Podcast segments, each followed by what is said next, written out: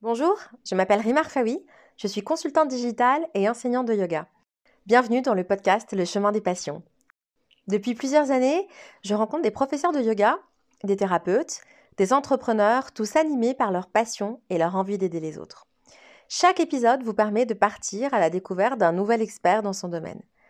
Aujourd'hui, je vous invite à faire la connaissance de Catherine Sora-Pavard, enseignante de yoga et bien plus encore. C'est ce que vous allez découvrir dans cet épisode. Je connais Catherine depuis très longtemps. Nous avons travaillé euh, ensemble dans une maison de disques. J'étais au département digital et elle à la production avec les directeurs artistiques. J'ai vu Catherine emprunter ce chemin du yoga bien avant moi et nous sommes toujours restés en contact. Et puis aujourd'hui, nous voici réunis pour parler du yoga et de ce chemin qu'elle a emprunté il y a déjà plusieurs années. En juin 2021, elle sort son premier livre, Mon Astro Yoga, aux éditions Le Duc, un livre qui illustre des pratiques alliant posture, méditation, mantra de Kundalini et Yin Yoga, le tout au rythme des lunaisons. Je vous invite à partir à la découverte de la création de son enseignement. Je vous souhaite une bonne écoute. Bonjour Catherine. Bonjour Rim. Comment tu vas? Je vais bien, je te remercie. Ça me fait très plaisir de t'entendre. Je suis vraiment euh, très contente que tu aies accepté euh, mon invitation. Alors, euh, merci. merci à toi de m'inviter. Je commence en général le podcast par une présentation de l'invité. Et donc, bah, j'ai très envie de te demander de nous parler un petit peu de toi, de ton parcours et de la manière dont le yoga est entré dans ta vie. Un vaste sujet. un vaste sujet. En même temps, c'est euh, c'est assez rapide quand même. Euh, le yoga est rentré dans ma vie. disons qu'il a essayé de rentrer dans ma vie par euh, plein de par, par, plein de fenêtres, par plein de portes. J'en entendais beaucoup parler. Il y avait beaucoup de gens autour de moi qui m'en qui, qui m'en parlaient, qui évoquaient. et je, bon, je trouvais ça assez étrange. je savais pas trop de quoi il s'agissait. Enfin, voilà.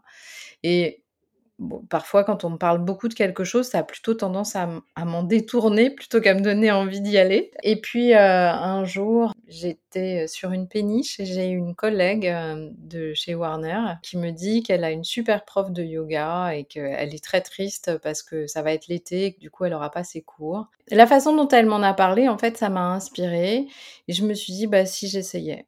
Voilà, tout simplement. Il se trouve que ce cours-là, il était juste à côté de chez moi. Et donc j'ai franchi la porte du cours et ça a été une révélation.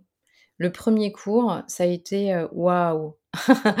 donc j'ai commencé à pratiquer deux fois par semaine. C'était du hatha yoga à l'époque et à faire tous les stages que cette enseignante proposait.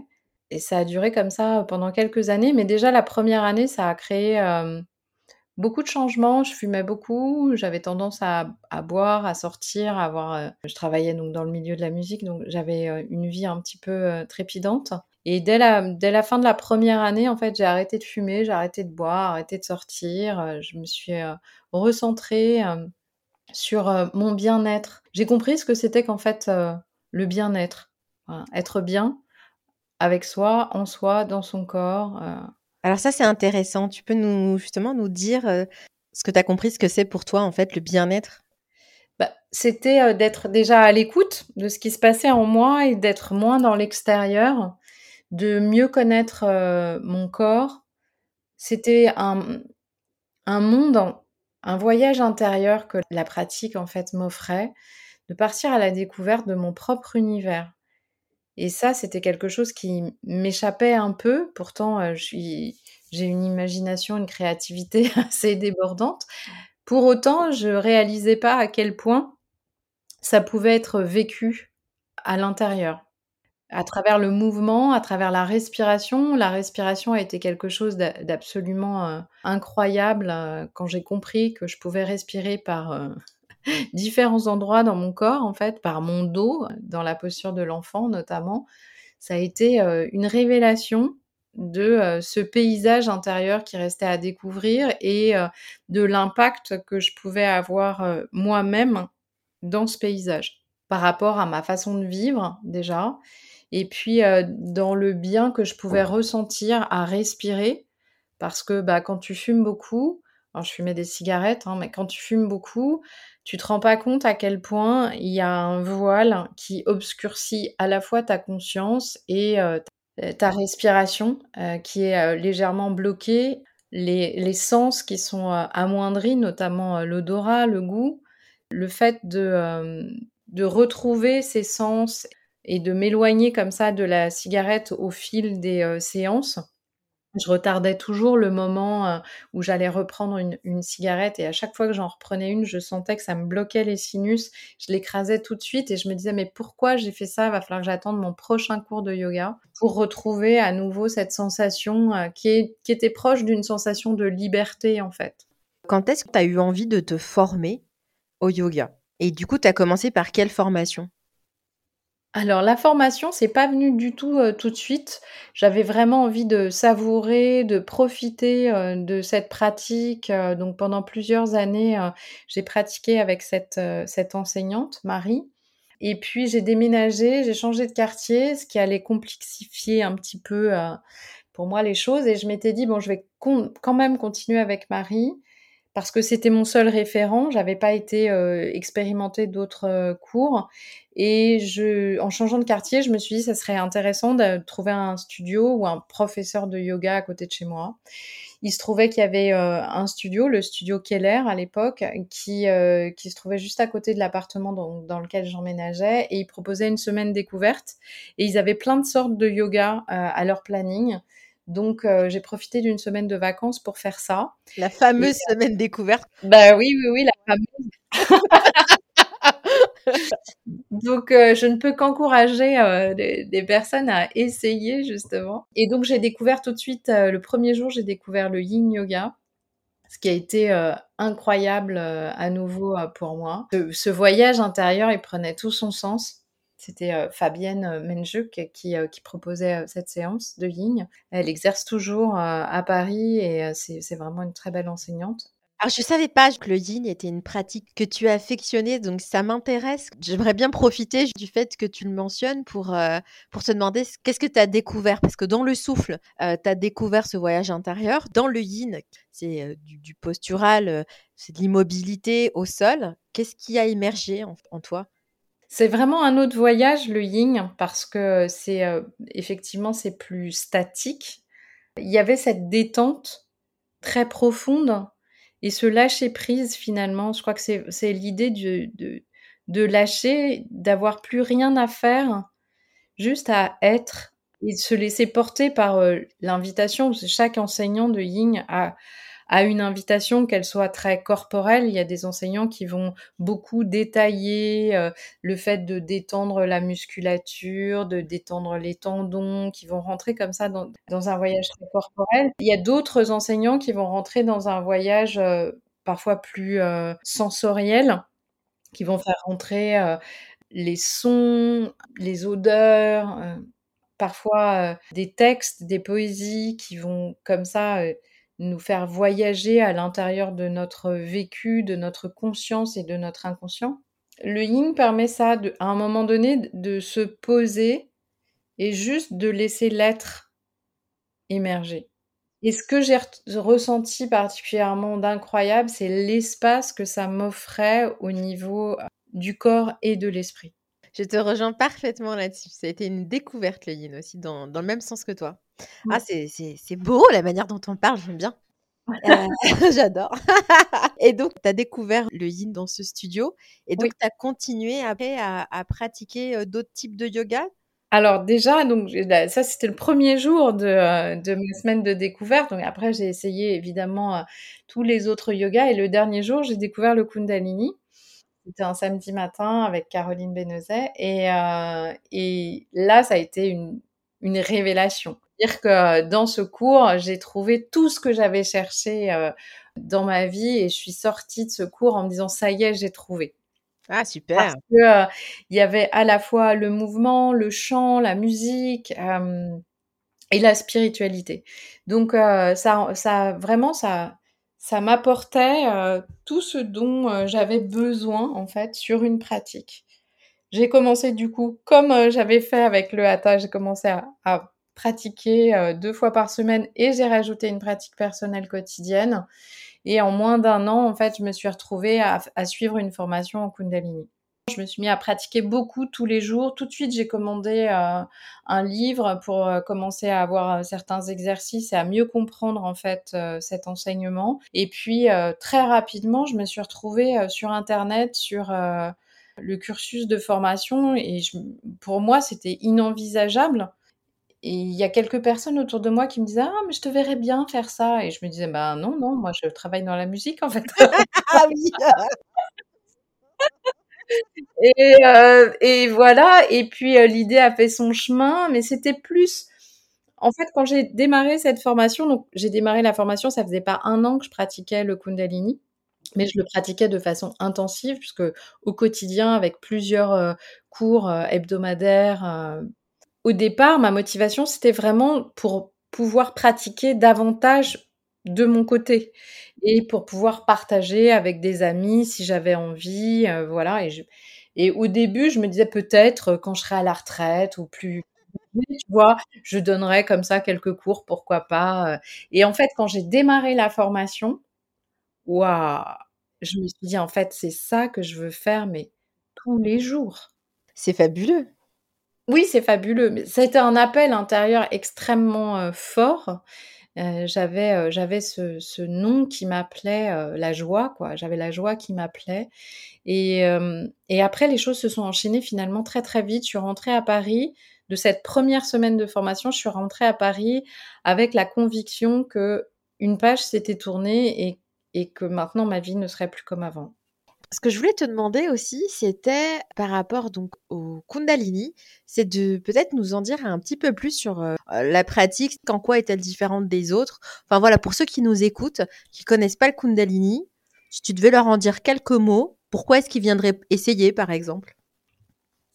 La pratique du Kundalini, elle est très différente des autres pratiques. Il existe plein de sortes de yoga, des yogas doux, des yogas dynamiques. On a parlé du yin, on n'a pas parlé du hatha, mais finalement le hatha c'est un peu le plus connu, euh, c'est un yoga postural. Le, Kundalini c'est un yoga euh, énergétique et on n'est pas sur des postures, on n'est pas sur des asanas, on est sur euh, des exercices qui allient le mouvement et la respiration et souvent le chant également. On chante beaucoup euh, dans les pratiques de, Kundalini et ça faisait vraiment le pont du coup avec euh, mon, mon, ancien métier.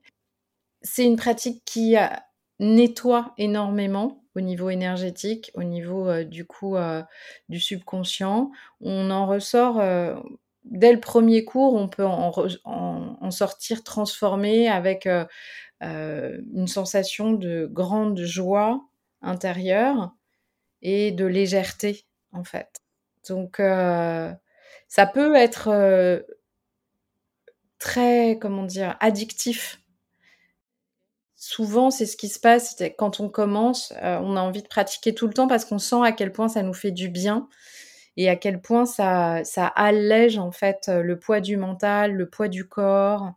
Et la spécificité euh, du, Kundalini, c'est qu'il y a plus de 8000 séries qui existent et qu'aujourd'hui, malgré tout, on se détache un peu de cet enseignement euh, très traditionnel. Chaque enseignant ajoute un petit peu de ses autres pratiques parce qu'on est rarement enseignant d'un seul type de yoga. Ça arrive, hein, mais souvent, on a quand même plusieurs cordes à notre arc.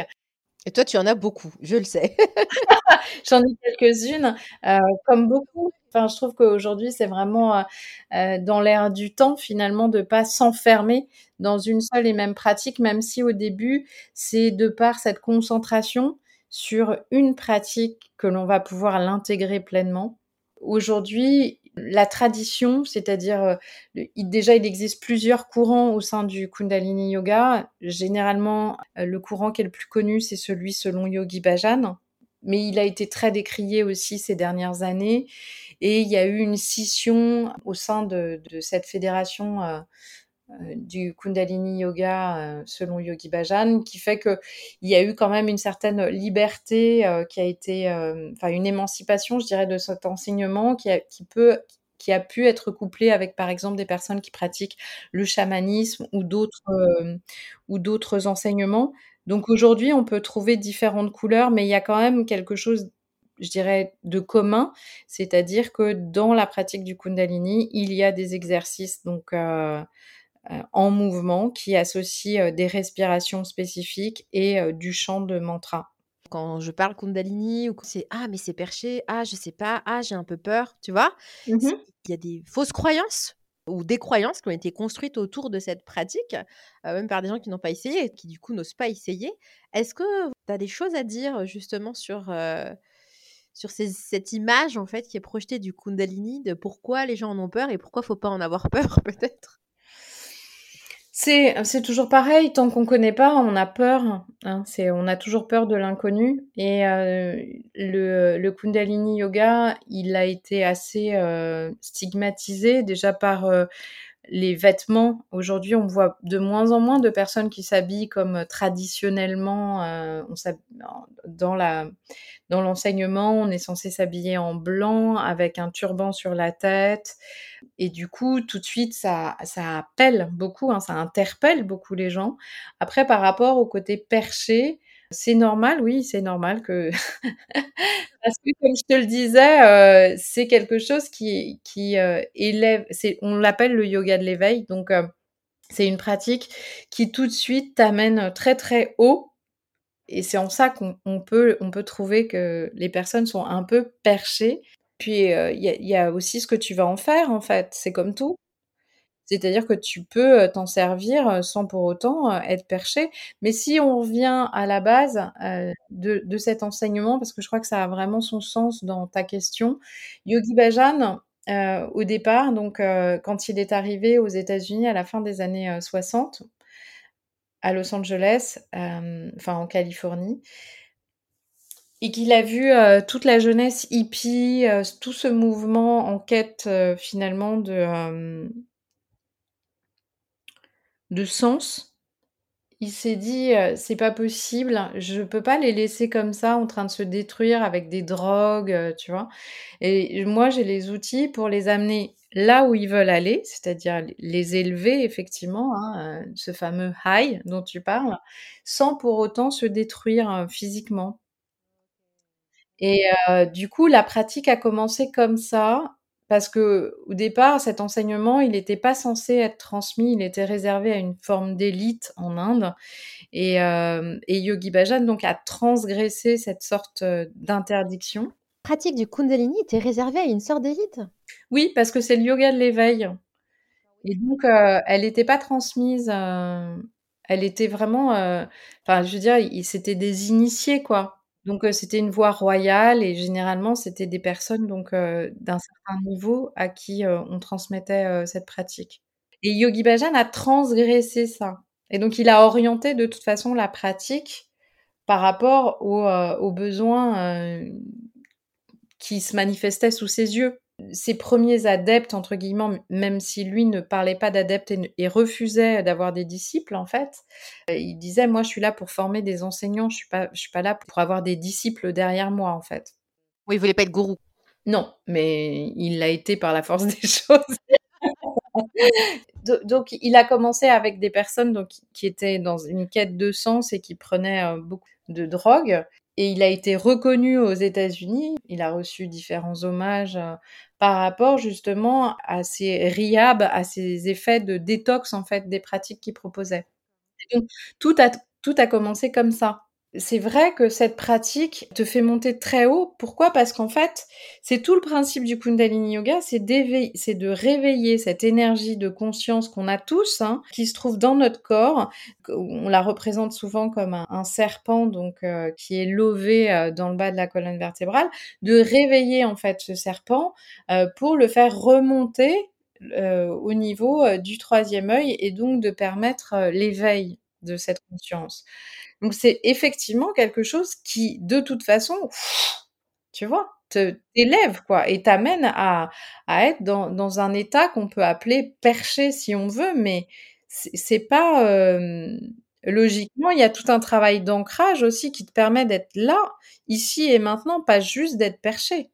C'est d'être éveillé en fait, d'être, heu, vraiment, heu, ici et maintenant dans la conscience de ce qui se passe et en connexion avec l'invisible. Après, c'est comme tout qu'est-ce que tu fais de cet outil, de cette pratique? Ça fait combien d'années maintenant que tu enseignes le Kundalini? Je ne sais pas exactement, ça fait ça doit faire 9-10 ans, quelque chose comme ça. C'est vraiment quelque chose à expérimenter parce que c'est une chose d'en parler, c'est une autre de le ressentir, de sentir ses cellules vibrer.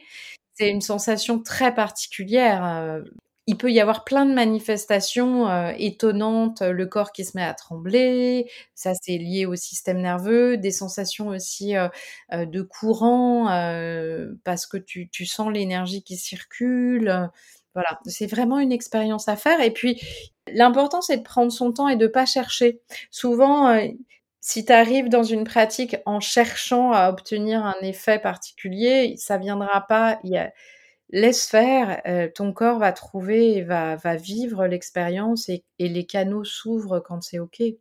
Je me souviens qu'au moment du confinement, tu as été très présente sur les réseaux sociaux et notamment avec un rendez-vous matinal hein, qui était et quotidien des sadhanas. Mmh est-ce que tu peux nous parler un petit peu, nous dire quelques mots de ces rendez-vous? Comment ça t'est venu? Le support aussi Chacun a son rapport aux réseaux sociaux. Et je veux bien que tu nous dises aussi ce qu'est une sadhana. Je vais démarrer par euh, la sadhana, la sadhana, c'est la discipline du matin. C'est généralement euh, une pratique que tu reprends tous les jours pour te permettre de t'ancrer et de te centrer sur euh, ce que tu veux donner comme euh, impulsion à ta journée. Et surtout, c'est une pratique très implantée dans l'enseignement du Kundalini Yoga. Ça permet de pas se perdre en fait au fil de la journée, de garder ce lien avec le soi, ce qu'on, cette dimension en fait euh, supérieure euh, par rapport à notre personnalité.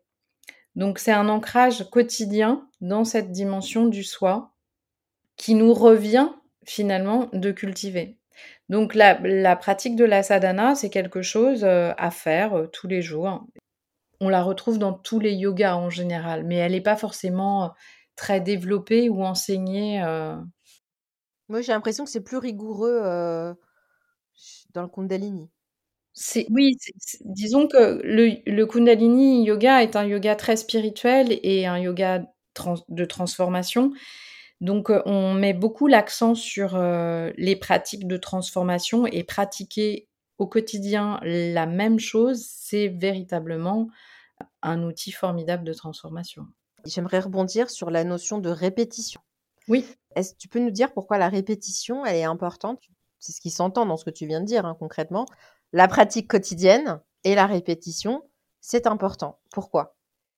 La pratique quotidienne et la répétition, c'est important parce que c'est là où tu vas pouvoir mesurer déjà l'effet de ta pratique. C'est en refaisant le même exercice tous les jours que tu vas pouvoir te rendre compte de ta progression, de tes résistances.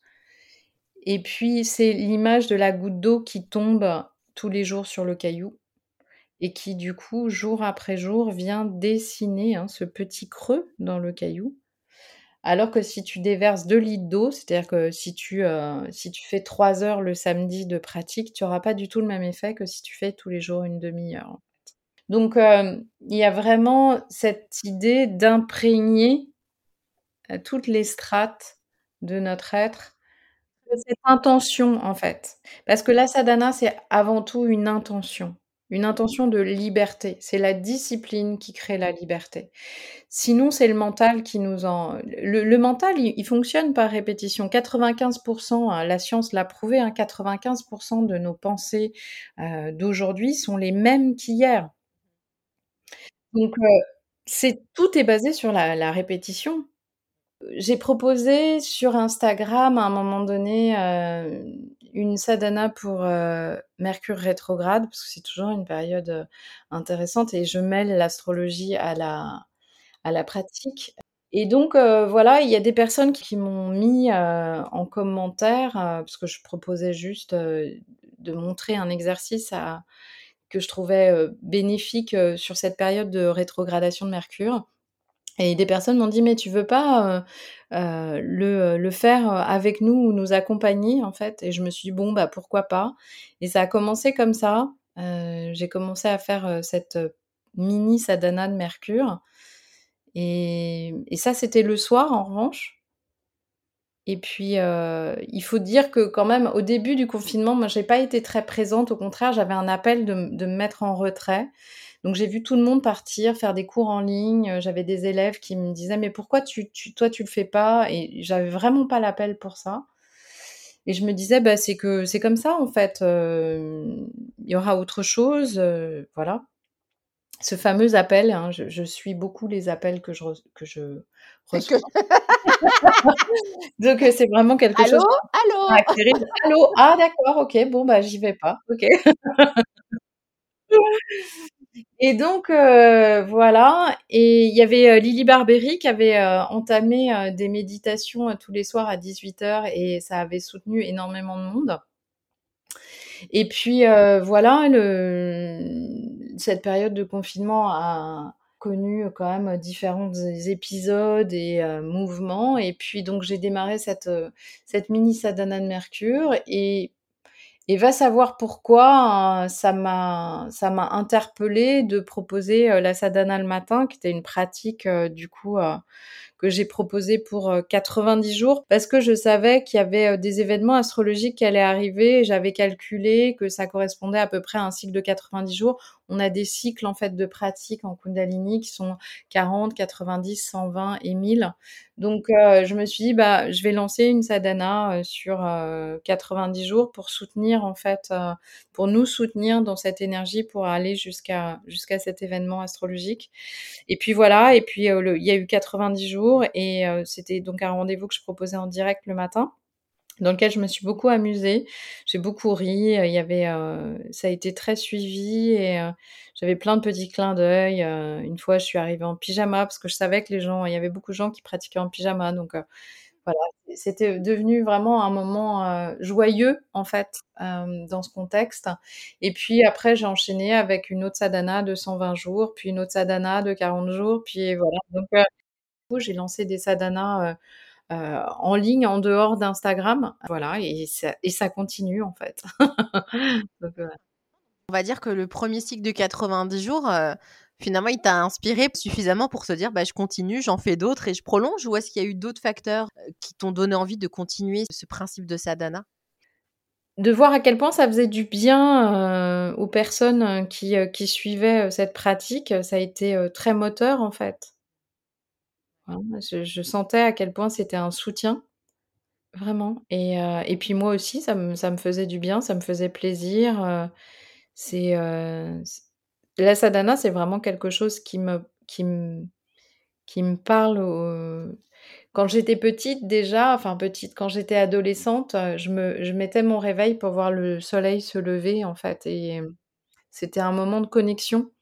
Donc, ça, quand j'ai démarré la formation de Kundalini et qu'il y avait justement ce rendez-vous, parce que la sadhana, normalement, on la, réalise à 4h30 du matin, ça m'a reconnecté à, cette habitude que j'avais déjà si jeune. Tout à l'heure, tu as parlé des sadhanas, tu as mentionné Mercure rétrograde et l'astrologie. Donc justement, nous allons y venir. Et l'astrologie dans tout ça. C'est-à-dire, quand est-ce que l'astrologie s'est invitée dans ton quotidien? Quand est-ce que tu as eu envie de t'y former? Quelle est ton histoire avec l'astrologie? C'est euh, une grande histoire l'astrologie dans la mesure où, comme je te disais, petite, je me levais, je regardais le ciel. J'ai perdu mon père toute petite, à 4 ans. quand il est décédé, en fait, on m'a dit qu'il était parti au ciel. Et donc j'ai très vite eu un regard particulier sur le ciel et ses étoiles et le soleil, la lune. Il y avait pour moi quelque chose de l'ordre du familial en fait, hein, puisque mon père habitait là, là-bas, hein, dans, mon imaginaire en, tout cas d'enfant, c'était comme ça. Et euh, je me suis intéressée plus ou moins à l'astrologie pendant, pendant des années, comme ça, de loin. Et, mais je trouvais que c'était toujours un peu bateau entre guillemets. Et puis euh, quand j'ai commencé à, pratiquer donc euh, le Kundalini Yoga, il y avait euh, une notion très importante autour de la nouvelle lune et de la pleine lune par rapport au gong et par rapport parce que le, Kundalini Yoga est un yoga énergétique et donc il y avait cette dimension de l'énergie qui était qui est beaucoup plus puissante, en fait, au moment de la pleine lune et ça m'a interpellée et puis, heu, je suis, heu, tombée par hasard sur une astrologue qui avait des chroniques et ces chroniques, heu, me parlaient vraiment au plus profond, de mon être. Ça résonnait, ça vibrait vraiment très, très fort et du coup, ça m'a semblé tellement logique, ça a fait tellement sens pour moi de commencer à construire mes cours par rapport à son interprétation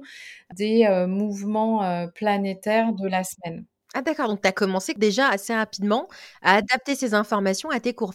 Oui, vu que le Kundalini parle de l'énergétique intérieure, je trouvais que ça faisait sens de l'associer à l'énergétique extérieure. Personnellement, je suis du signe du Gémeaux au niveau solaire et donc j'ai naturellement, heu, cet élan pour faire des liens entre les choses, entre les gens. Donc du coup, heu, j'ai commencé comme ça et puis, heu, j'avais envie d'aller un peu plus loin, comme toujours et surtout j'avais je me disais: «C'est une dame quand même d'un certain âge, si un jour il lui arrive quelque chose ou si jamais elle décidait d'arrêter ou quoi que ce soit, comment je fais?» Tu vois, je sentais bien que j'étais dépendante, en fait.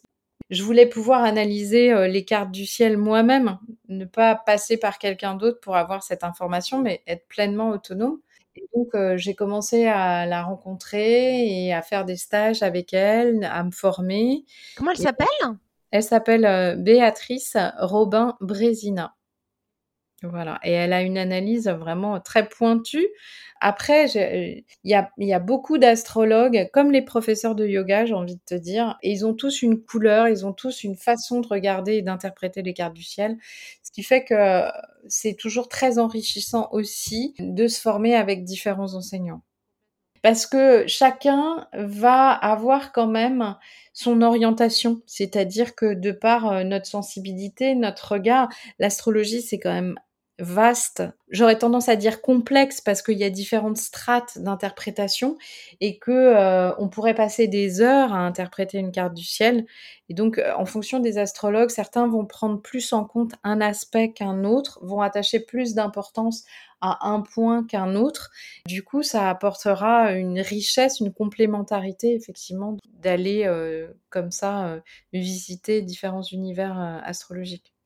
Donc c'est comme ça que tu t'y es formée et que tu as commencé, que tu t'es lancée pour être autonome et pouvoir, heu, avoir toi-même les nouvelles du ciel.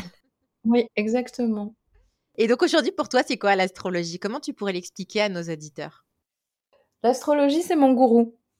Voilà, on parlait de gourou tout à l'heure, heu, c'est-à-dire a c'est aussi très galvaudé gourou, il y a beaucoup de méprise, beaucoup de fantasmes sur ce mot. Ce que je ce que je veux dire, c'est que, heu, c'est un c'est pour moi un maître intérieur, voilà.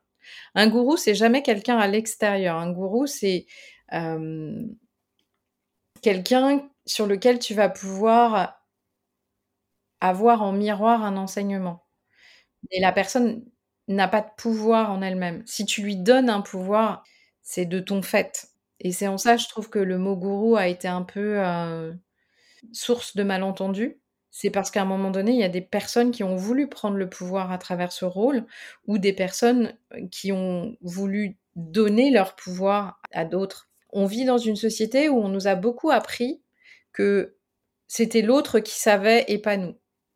Et donc, on a pris l'habitude de remettre notre pouvoir à l'extérieur, de remettre notre pouvoir à d'autres et du coup, on a un peu, heu, je dirais, heu, décalé cette notion de gourou. Le gourou, c'est juste un miroir d'un enseignement que tu connais déjà, que tu as en toi. C'est quelqu'un qui te permet de te mieux apprendre à te connaître et à te relier à cet enseignant intérieur, en fait. Donc l'astrologie, pour moi, c'est un gourou dans le sens où, heu, elle me permet de mieux me comprendre, de mieux comprendre les courants que je traverse et de mieux appréhender finalement cette nature cyclique de l'existence. Est-ce que l'astrologie est divinatoire ou pas?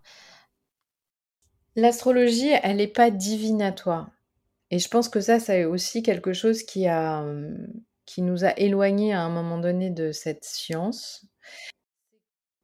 C'est un peu l'image que j'utilise souvent, l'image que j'utilise, heu, régulièrement par rapport à ça, c'est, heu la météo. La météo marine, tu sais quel courant, heu, il va y avoir, quel vent et c'est toi qui vas prendre le bateau. Je sais pas comment tu vas naviguer avec ton bateau. Donc il y a ce qu'on en fait, en fait.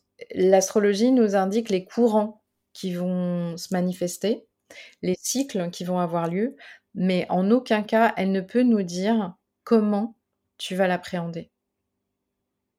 Et en ça, ça peut pas être divinatoire. Ça va donner, des, heu, des des des couleurs, tu vois? De oui, le ciel va être dégagé, ou il va y avoir beaucoup de soleil, il va faire chaud, il va faire froid, heu, ça oui, mais comment toi tu vas le vivre? Je peux pas, tu vois? À aucun moment donné, même moi par rapport à ma carte du ciel, par rapport à mes transits, je peux pas te dire je peux pas te dire à un instant T comment je vais le vivre. Très bien et donc ça fait combien de temps que tu es astrologue? Je me considère pas comme astrologue, en fait. Je suis passionnée d'astrologie, mais je me considère pas du tout comme astrologue. Mais, Alors heu depuis combien de temps tu lis le ciel? quelques années. Quelques années, j'avoue et j'en apprends, tous les jours. C'est ça qui est, extraordinaire. De toute façon, l'astrologie, c'est tellement dense, tellement vaste que, heu, on n'en finit jamais d'apprendre, en fait et de découvrir, heu, des, liens entre, certaines positions de planètes, c'est vraiment, d'une grande richesse. Tout à l'heure, tu disais que chaque astrologue, avait sa couleur, sa façon justement de lire le ciel. Oui. Quelle est la tienne? Ce qui m'interpelle beaucoup dans une carte du ciel, c'est, heu, les maisons. Les maisons astrologiques, c'est vraiment quelque chose qui m'a tout de suite, heu attrapée, catchée, tu vois? Tout de suite et hem, l'axe d'évolution. C'est vraiment 2 notions, heu, qui sont pour moi, extrêmement, puissantes dans une carte du ciel. Voilà, 2 points sur lesquels je suis très, très attachée et puis et puis la lune! Ah! Évidemment la lune, heu, ce satellite de la Terre qui est porteuse, hem, de mémoire, de notre émotionnel et l'émotionnel, c'est vraiment quelque chose qui m'interpelle de plus en plus au fil de, du temps. La lune, c'est, une sacrée compagne. Voilà, donc où se trouve la lune dans notre carte du ciel? Les mouvements de la lune, au quotidien, bah, c'est mon quotidien. On vit dans un monde énergétique et la pratique du Kundalini, c'est une pratique énergétique. Donc il y a un moment donné, heu, parler de notre propre énergétique en tant que moi, mon corps, mes corps subtils, heu, sans prendre en compte, heu, l'environnement dans lequel je me trouve bah, pour moi, ça faisait pas sens. C'est-à-dire que c'était intéressant de regarder, heu, dans quel, heu, environnement je me trouve, pour voir comment j'allais interagir et comment la pratique du coup pouvait devenir a intéressante. C'est-à-dire que toujours à l'image de je vais prendre un bateau, je regarde la météo, si je vois qu'il va y avoir beaucoup de vent de face, je vais pas naviguer de la même façon que si, j'ai du vent dans le dos. Tu vois? Et donc heu, pour moi, c'était vraiment ça du coup la clé, c'est-à-dire qu'effectivement l'astrologie me donne verbalise, voilà, l'astrologie va verbaliser de par l'interprétation que je vais faire de la carte du ciel, ces fameux courants qui peuvent être porteurs dans un sens ou qui peuvent être, heu, plutôt, dissuasifs dans un autre. Donc heu, quand tu sais qu'il y a des configurations qui vont faire que, heu, on risque de vite prendre, heu, la mouche ou en tout cas de de vite démarrer au quart de tour, l'idée ça peut être de déjà d'en prendre conscience, de dire: «Tiens, là, aujourd'hui, je vais, mettre, le pied sur, le frein peut-être pour pas pour pas partir trop vite» et puis j'ai des outils à travers le yoga qui vont me permettre de pouvoir, heu, me calmer, de pouvoir rester, heu, zen, d'être peut-être plus ancrée, plus alignée, tu vois? Pour pas, heu, pour pas partir en vrille et si je pars en vrille et ben c'est OK, c'est-à-dire que ça voulait dire que c'était nécessaire pour moi à ce moment-là et je vais avoir des outils pour redescendre plus vite. Tu disais que tu intégrais du coup cette, connaissance, tu l'as fusionnée avec tes connaissances du Kundalini. Pas que j'utilise, excuse-moi, j'utilise pas forcément que le Kundalini, j'utilise tous les outils de yoga et, d'autres euh, parfois que j'ai à ma disposition. D'accord, donc en fait, tu as créé vraiment ton cours de Kundalini avec tes outils. Et du coup, je l'appelle pas un cours de Kundalini, hein, j'appelle vraiment ça de l'astro-yoga euh, parce que euh, ou, du yoga et astre, enfin, on peut, on peut lui donner le nom. Alors justement, on y vient parce que tu as publié en, en, juin 2021 Mon astro-yoga, qui est un livre qui est paru chez les éditions Le Duc. C'est ton premier livre, c'est clairement une nouvelle aventure. Donc, euh, vu, vu qu'il est paru en plus en juin 2021, tu as dû l'écrire, je suppose, hein, pendant, bah, pendant que tu étais chez toi. Une partie en confinement, oui, oui, oui, je confirme, mais c'était déjà, euh, c'était déjà lancé en fait comme processus. C'est pas le confinement qui m'a donné envie de, l'écrire. Deux ans avant de dire let's go avec un éditeur, je l'avais en tête déjà parce que ça me semblait important de poser les bases en fait des signes du zodiaque pour expliquer ces fameux cycles entre le soleil et la lune et de donner du coup des essentiels de pratique par rapport à ça. Pour moi, le, point de départ, c'est le signe du bélier, c'est-à-dire lorsqu'on arrive à l'équinoxe de printemps, c'est le début de l'année astrologique, c'est le point de départ du parcours d'évolution que nous propose l'astrologie. Et donc, le livre, il est basé sur ce point de départ et tout le cheminement, du coup, que l'univers, d'une certaine façon, nous propose sur lequel j'ai posé des pratiques qui me semblent, mais qui sont non exhaustives hein, évidemment, des bases avec lesquelles on peut travailler. Un livre? C'est quand même une sacrée aventure. Tu as écrit au fur et à mesure Est-ce que tu avais des techniques d'écriture Est-ce que finalement c'est venu assez naturellement Est-ce que tu savais exactement ce que tu voulais euh, y mettre Ah écoute, c'est une histoire euh, incroyable. Donc euh, j'ai commencé à écrire ce livre, je savais comment je voulais le structurer et j'ai mis neuf mois exactement à l'écrire. C'est très, symbolique. En fait, je l'ai écrit deux fois. C'est-à-dire que je l'ai écrit une première fois et quand j'ai commencé la relecture, j'ai tout réécrit. Il m'a fallu ce cheminement. C'était juste euh, dans l'importance de synthétiser. C'est-à-dire que je voulais vraiment donner le maximum de sens et de valeur à chaque signe en un minimum de, de mots. Et c'était un exercice très particulier. Donc c'est pour ça que je l'ai réécrit à la relecture. Et puis il se trouve que j'ai demandé du coup beaucoup plus de temps pour l'écrire parce qu'au départ je pensais que ça, vu que je l'avais dans la tête, je me suis dit bah en trois mois, je l'aurais écrit, hein. Et pas du tout. Donc, j'ai repoussé, j'ai prévenu les éditions, non, je, ça sera pas pour telle date, non, ça sera pas pour telle date.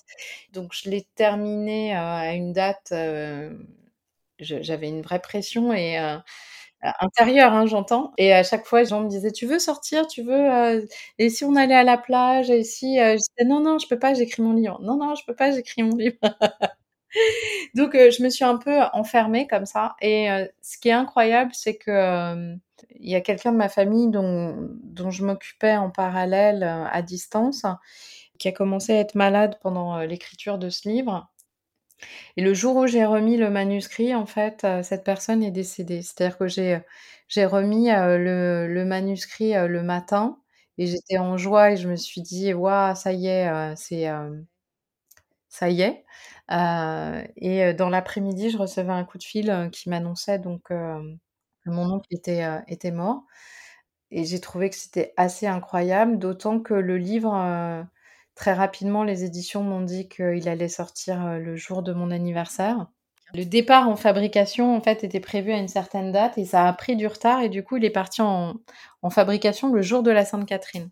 Et donc, j'ai trouvé que c'était des petits cailloux comme ça, vraiment hallucinant sur ce, chemin de renaissance en fait. Donc c'était un vrai rendez-vous avec, avec l'histoire, avec mon histoire. C'est un beau chapitre. Oui, d'une certaine façon, c'est un hein. Et donc tu enseignes l'astrologie ou pas du tout aujourd'hui hein? Alors je commence à... pour tout te dire, j'avais le projet de faire une, de lancer une formation en astrologie et yoga, parce que pour moi, les deux sont relativement indissociables aujourd'hui. Et puis, ce projet n'a pas arrêté d'être reporté, repoussé. Il y a toujours quelque chose qui me, dit non, c'est pas comme ça, c'est pas sous cette forme. Voilà. donc j'ai commencé à lancer quelques ateliers d'astrologie pour le moment. Et c'est en train de maturer à l'heure actuelle. Je ne sais pas quelle forme exactement ça va prendre. Mais en tout cas, c'est sûr que le format classique de formation n'a pas l'air de correspondre à ce que j'ai à faire. Voilà, donc à suivre, to be continued. J'adore. donc les deux étant indissociables, aujourd'hui, toi, quelle est ta pratique personnelle de l'astrologie et du yoga au quotidien, surtout après tout ce temps, en fait. C'est ça que, qui m'intéresse. C'est après tout ce temps d'apprentissage, de pratique et d'enseignement, toi avec toi, hein, qu'est-ce mmh. que ça t'apporte aujourd'hui? Qu'est-ce que ça continue de t'apporter? L'astrologie, c'est un regard quotidien sur ma vie et sur l'évolution de notre société. c'est une aventure au jour le jour. Il y a vraiment une, curiosité dans ce qu'on vit au collectif et ce qui se passe au niveau du ciel. Donc c'est vraiment quelque chose, pour moi de c'est un peu une une quête quotidienne d'observer, d'être comme ça en contact, en fait, avec, cette autre dimension, de l'univers. Et puis ma pratique, écoute, aujourd'hui, elle est très tournée sur, mon signe, lunaire, c'est-à-dire la position de ma lune par rapport à ma révolution solaire. C'est-à-dire que j'ai reçu cet appel euh, il y a quelques mois de travailler particulièrement par rapport à la position de la Lune dans ma révolution solaire. Tu as combien de téléphones chez toi, Catherine? Pardon? Tu as combien de téléphones chez toi? Je reçois des appels, je reçois... combien de lignes? En simultané. Tu sais, tout d'un coup, j'ai l'image, tu sais, à l'ancienne, euh, les femmes, tu sais, qui étaient face à un mur et qui débranchaient, qui branchaient à gauche, à droite. Tu te souviens? Je te vois comme ça, j'ai cette image qui me traverse. c'est ça, les opératrices téléphoniques. Ouais, mais c'est exactement ça. Ma vie est comme ça. Hein. Parfois, euh, j'ai des appels, euh, je suis au milieu de la rue et je bloque et alors ça, pour le coup, on va dire que je suis perchée. Mais si tu veux, ces appels-là, je les avais déjà avant de démarrer le Kundalini Yoga. Hein, ça n'a rien à voir. C'est vraiment une connexion que j'ai euh, depuis, très très longtemps en fait. Enfin, une sensibilité, on va dire. On en a tous hein, des appels. Après, on y prend, on n'y porte pas forcément attention. J'ai eu un appel il y a quelques mois de travailler plus spécifiquement sur la lune, donc le caractère émotionnel de la révolution solaire. Donc il y a quelques exercices qui m'ont semblé du coup très appropriés et que je mets du coup en sadhana personnel.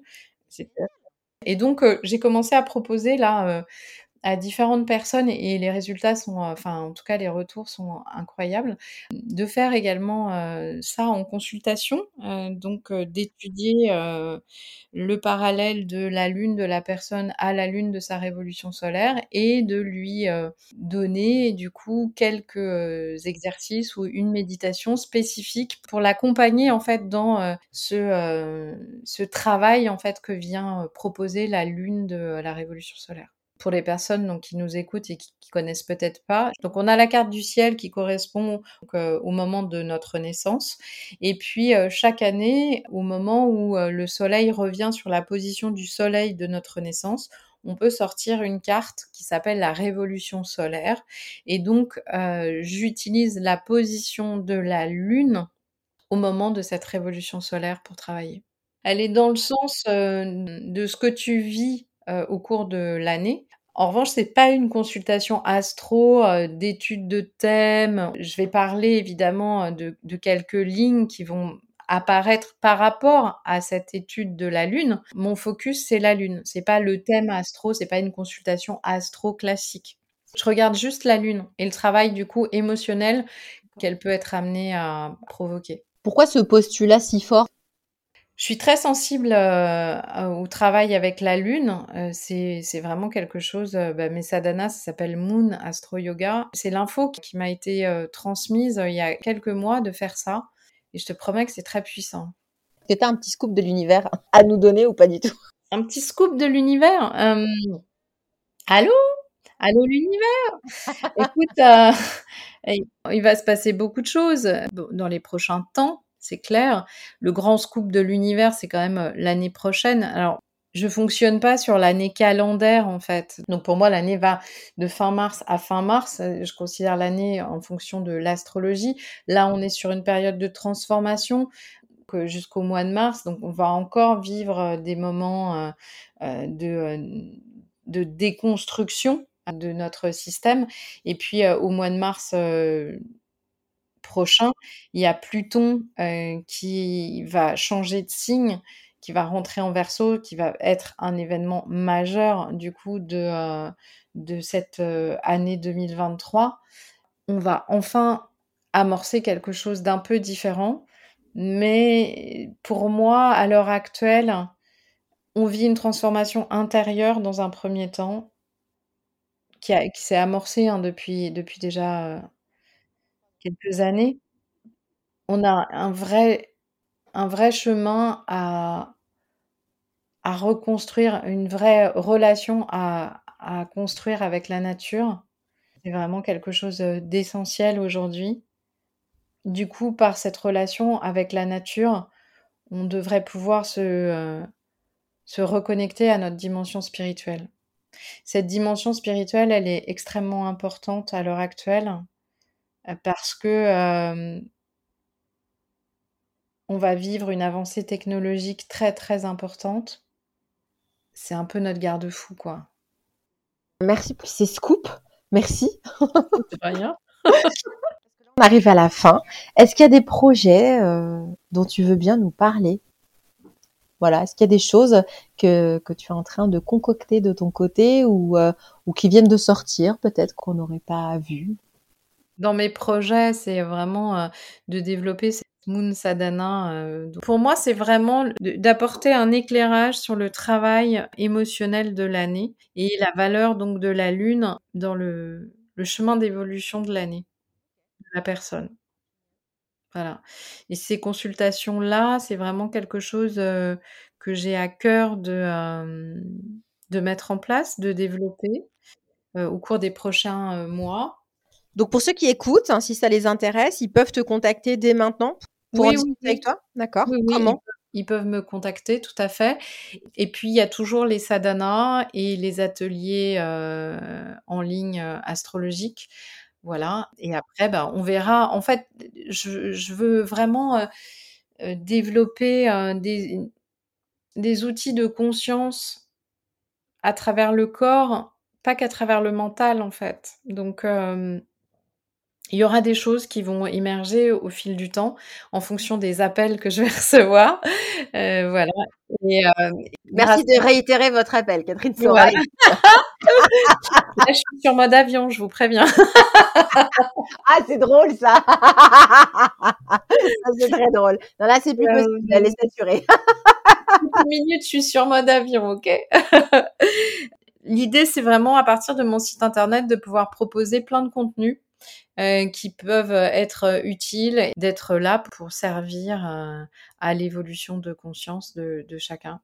Et comme je suis euh, quelqu'un qui est en perpétuelle évolution, je vais toujours chercher de nouveaux outils, j'ai toujours justement comme ça l'opportunité de trouver de nouvelles techniques ou de nouveaux enseignements. Et eh bien, tout de suite, j'ai tendance à les partager. Donc, voilà. Si on veut te contacter, comment on fait? Alors, si on veut me contacter, il suffit de passer par mon site internet qui s'appelle yolajoy, y-o-l-a-j-o-y.com. Et une petite dernière question Pour clôturer le podcast, donc le, podcast s'appelle Le chemin des passions. Et donc la question est, la passion est-elle nécessaire au chemin? La passion est-elle nécessaire au chemin? Oui, parce qu'en fait, tu sais, très souvent, tu peux avoir des gens qui vont dire ah je sais pas, j'en ai pas. Euh. le mot passion, ça reste quand même un mot euh, assez fort. C'est un mot très plutonien. Par exemple, à la question, c'est un peu ça. C'est est-ce que tu penses que sans être euh, passionné, on, peut quand même. je suis un être extrêmement passionné. Je sais. Euh, ce qui fait que justement, quand je reçois un appel, eh bien, je suis capable de foncer. Je suis, capable de tout quitter, de dire au revoir à mes collègues de travail euh, pour aller, euh, pour aller, bah voilà, faire ce que j'ai fait. Je voulais juste rebondir parce que j'ai tiré une carte tout à l'heure et c'était la passion. Si tu décides d'entreprendre quelque chose, alors mets-y de la passion. Donne le meilleur de toi-même. Fais-le avec passion et par passion.